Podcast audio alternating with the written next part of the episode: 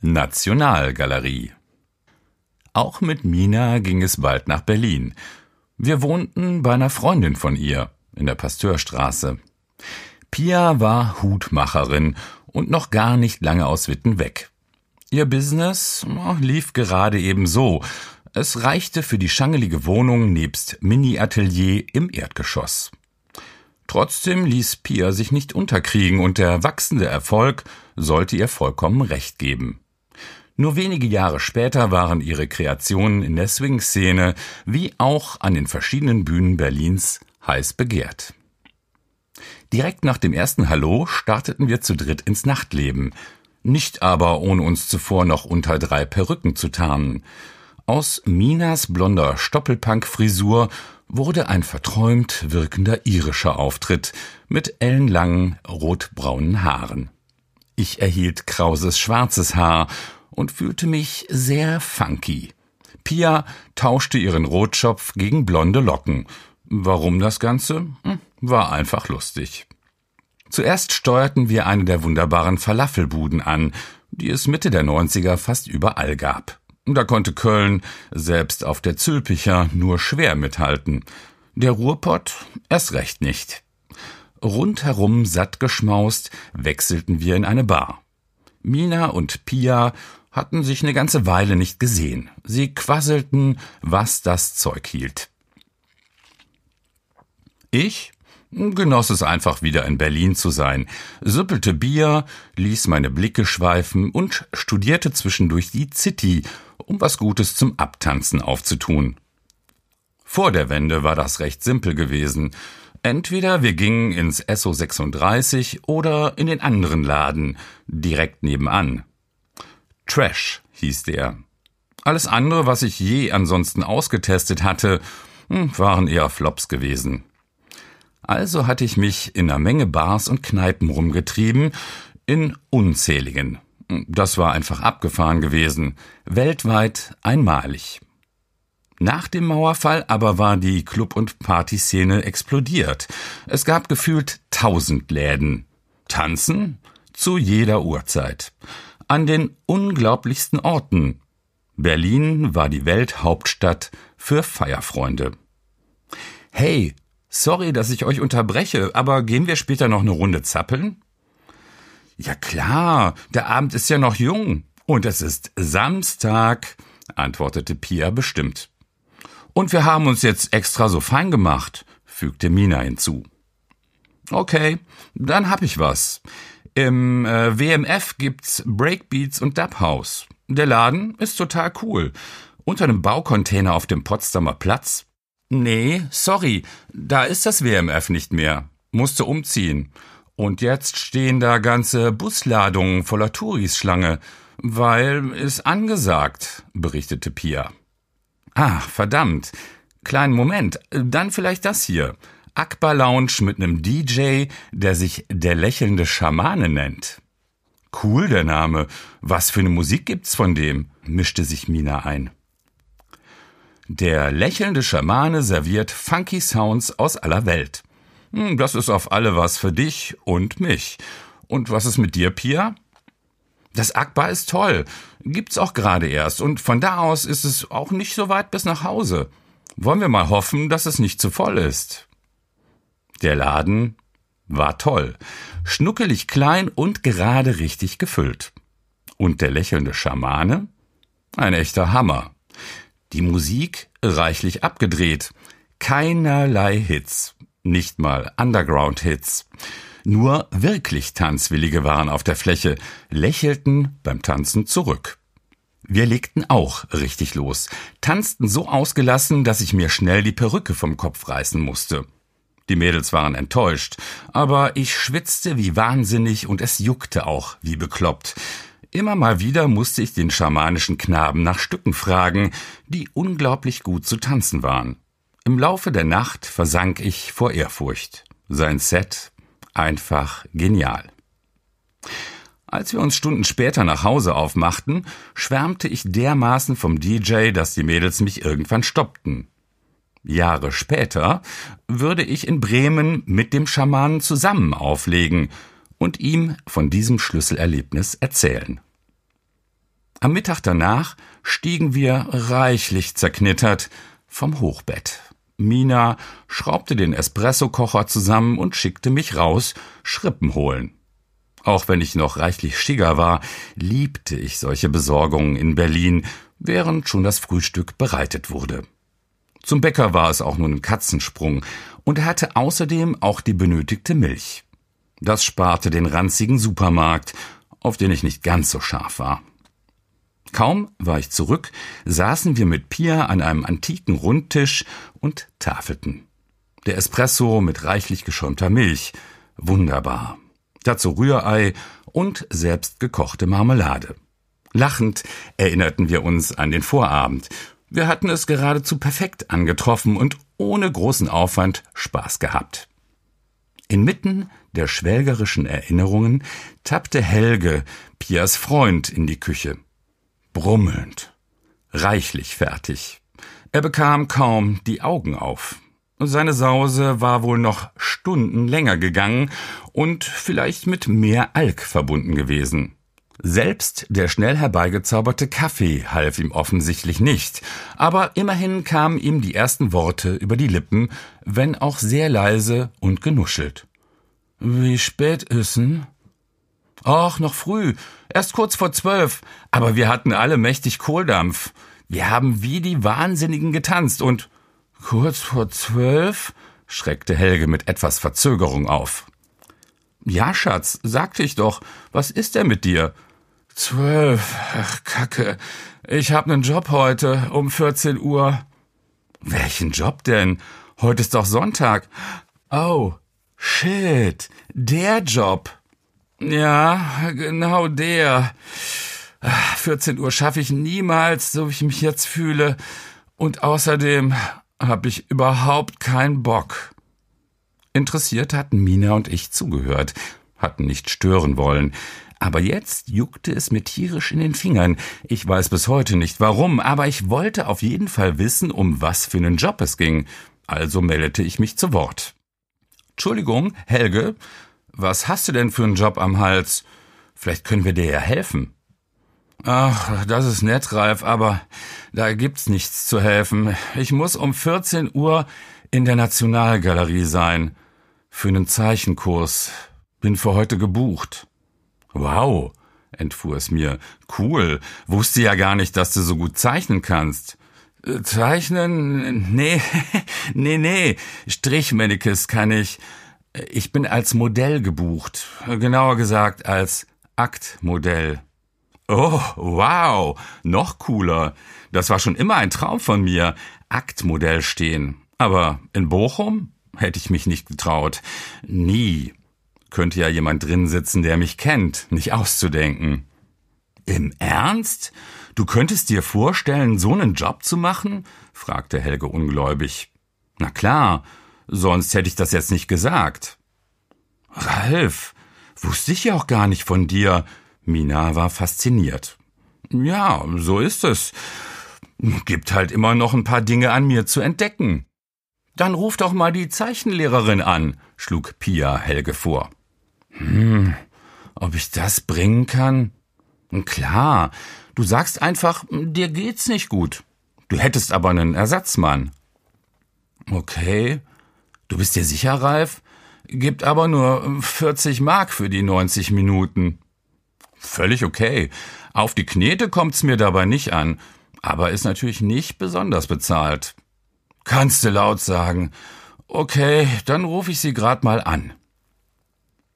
Und so fuhr ich schon bald, frisch geduscht, mit der Bahn los. Ich hatte mich zügig aufmachen müssen. Pia war der Meinung, dass ich eine Dreiviertelstunde unterwegs sein würde. Klar, ich musste nach West-Berlin. In der neuen Nationalgalerie war ich durchaus schon gewesen.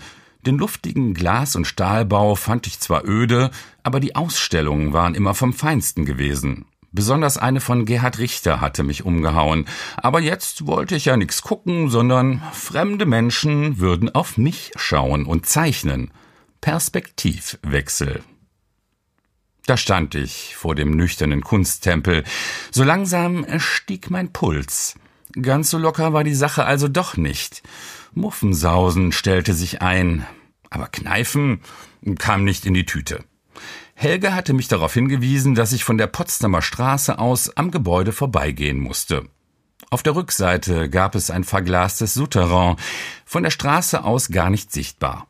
Dort waren die praktischen Dinge angesiedelt. Der Eingang für die Caterer, die Handwerker, die Kunstlieferanten und eben auch Räume für die hauseigene Zeichenschule. Ich klingelte. Auch wenn ich etwa eine Viertelstunde zu früh da war. Noch eine Rauchen war auf jeden Fall keine Option. Eine adrett gekleidete Frau im luftigen Sommerkleid öffnete. Hallo, guten Tag.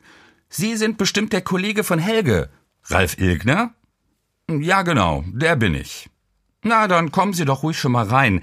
Bis der Kurs anfängt, dauert es zwar noch ein bisschen, aber ich zeige Ihnen schon mal die Räumlichkeiten. Und vielleicht gibt's ja auch noch einige Fragen zu klären. Stimmt.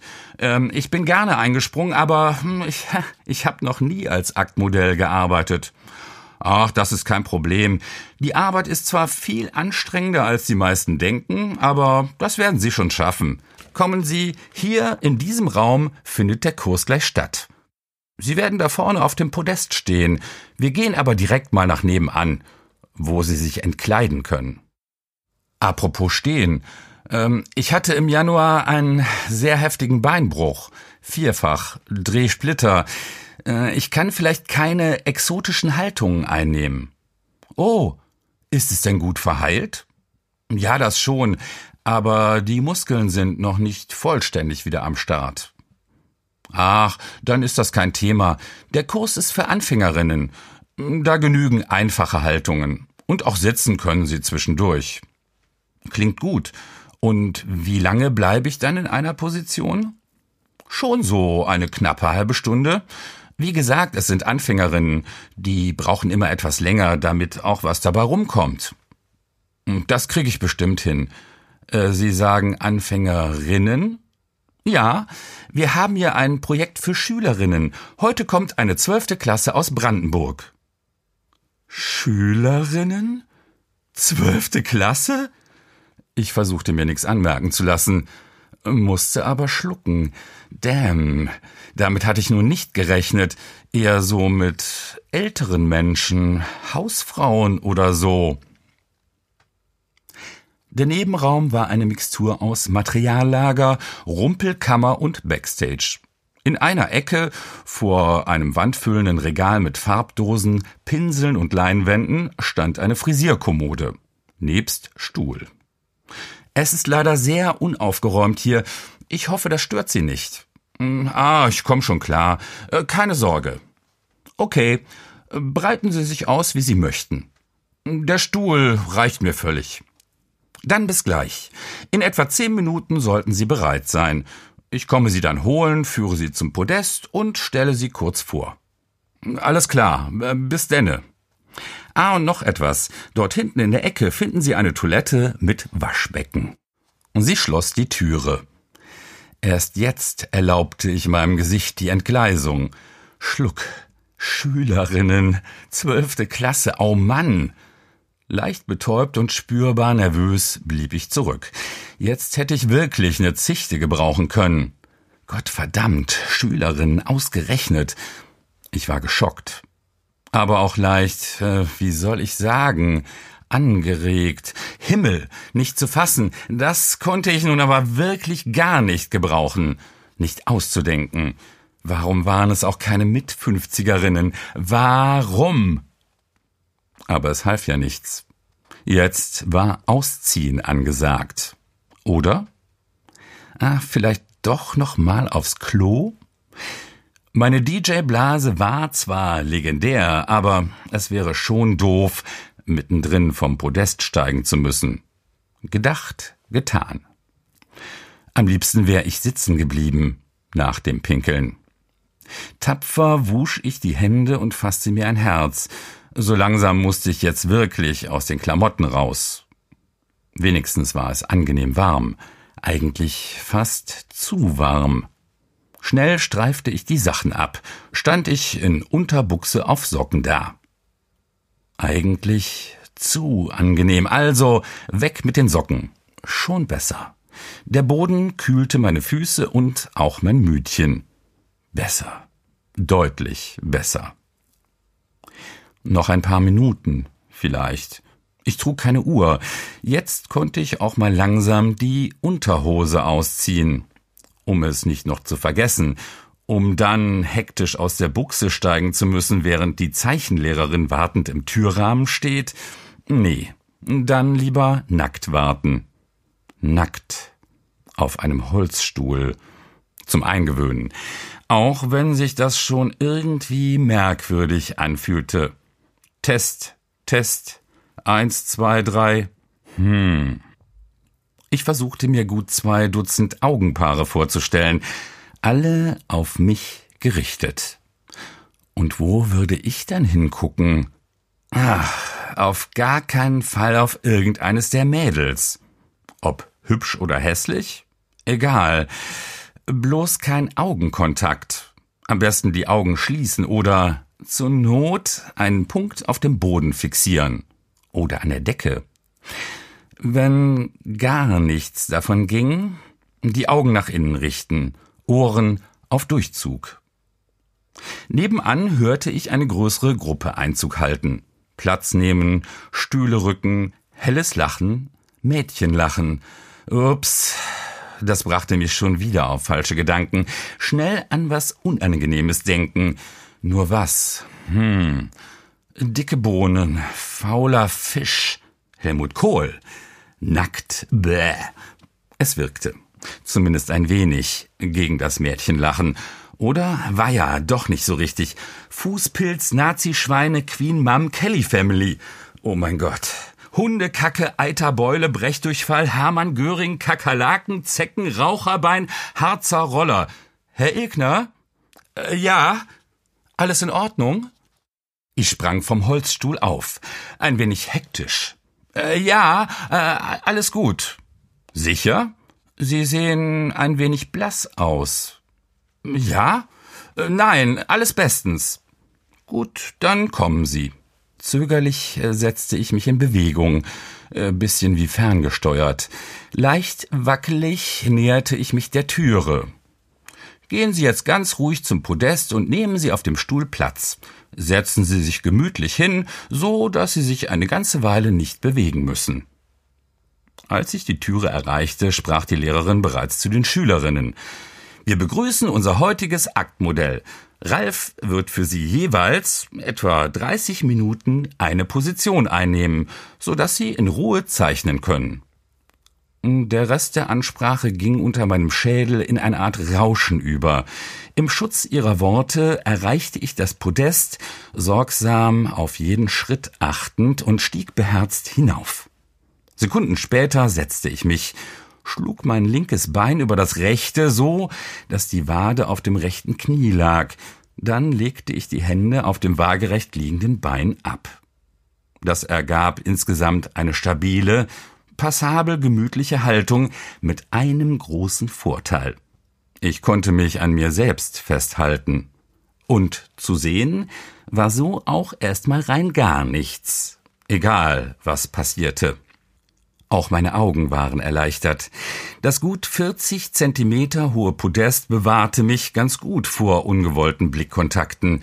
Unangestrengt schaute ich über alle Köpfe hinweg, fixierte einen Punkt an der Wand gegenüber. Eine Aktzeichnung eines schwabbeligen älteren Mannes.